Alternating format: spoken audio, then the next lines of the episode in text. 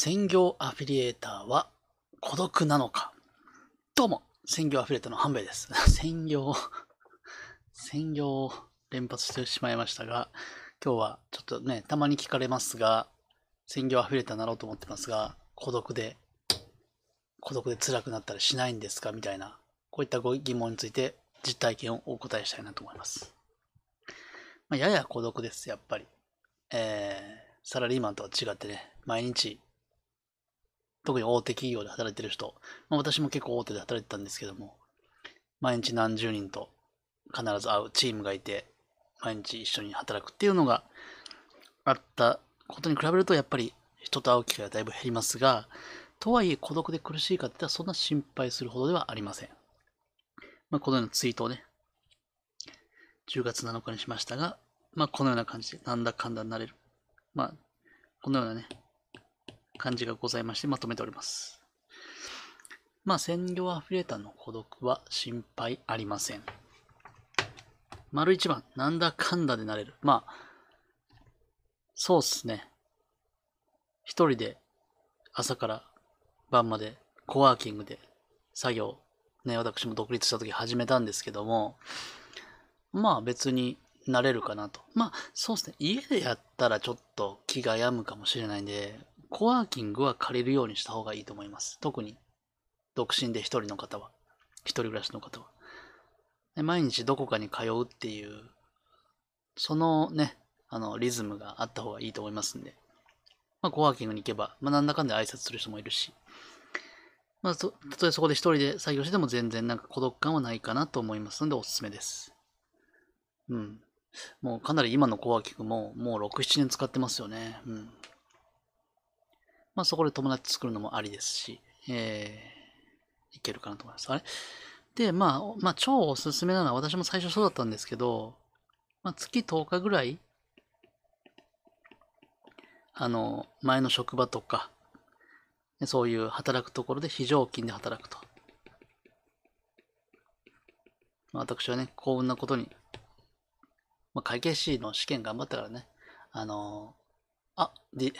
ちょっとお話してからします。えー、会計士の資格資格を、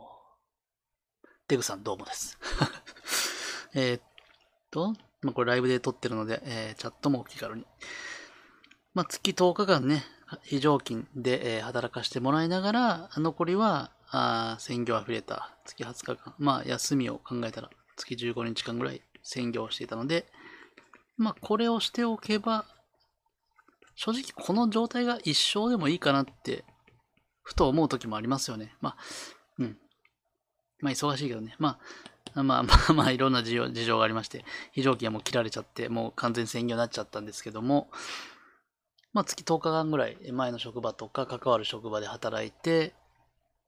バイトさせてもらって収入もちょっといただきながら、その他は専業アフィリエイトをやるっていうのが、あー面白いかなと。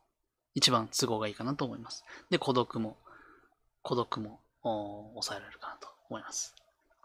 はい、丸2番。なんだかんだで仲間ができる。昔はフェスとかもあった。まあ、ツイッターとかね、してますと、いろんな方と、その、同じくやってる方と出会うことが多いです。まあちょっと昔と比べるとやっぱコロナの影響やアフィリエイトバブルが弾けてしまった影響もあり、フェス、昔は A8.net がフェスを開いてくれたりしてて、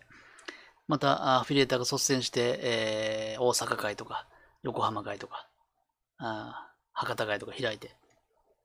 結構不特定多数でイベント的に参加して、まあね、最近ツイッターで見ないですけど、猪間さんがよくやってくれましたね。本当にありがとうございます。そこでいっぱい多くの方と知り合えたかなと思います。あ、ケイティさんどうもです。ちょっと今日は短い動画を撮ってるだけなんで、すいません。えーなので、まあ、やっぱ同じような境遇な人多いんでね、一人でやってて、あんまり交流してないとか、そういう人が多いんで、まあ思い切ってね、ツイッターで、えー仲良くなれれば、友達も徐々に増えていくかなと。まあ、まあ一番いいのはね、集まり、大きな集まりがあればいいんですけど、まあまたコロナが明けたら始まると思うので、まあそういったとこにね、副業の時に顔出しつつ、孤独が心配ならそこでちょっと仲良くなっておくといいかなと思います。まあ変な人も、変な人も多いかもしれないんで、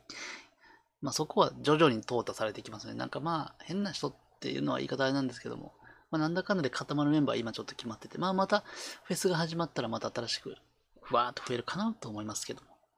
はい。で、行きつけのお店とかも仲良くなりますよね。まあ昔はね、だまあちょっと、あのー、モーニングをね、私はよくやってるんですけども、行きつけのカフェができて、そこのお姉さんと仲良くなったりして、で、一回ご飯行ったんですけど、まあ二回行ったかな。まあ、振られてしまいましたけど、振られたというか、離れちゃってて、まあそれはいいんですけど、とにかくランチとか、あまあ、自炊される方は別かもしれないですけど、私結構外食が多いので、カフェとか行くようになって、まあそこで知り合って、まあ仲良くなったりもするので、全然、まあそんなね、ずっと喋らないですけど、あ、また今日も来てくれたみたいな感じで仲良くなったりして、まあ昼ランチばっか行ってたのたまに夜も行ってあげたりすると、まあ仲良くなったりしてということで いいかなと思います。そうですね。まあ、もう8年、7、8年ぐらい、こういう生活続けてますけど、思ったのは、可愛い子はすぐ辞めるということが分かりました。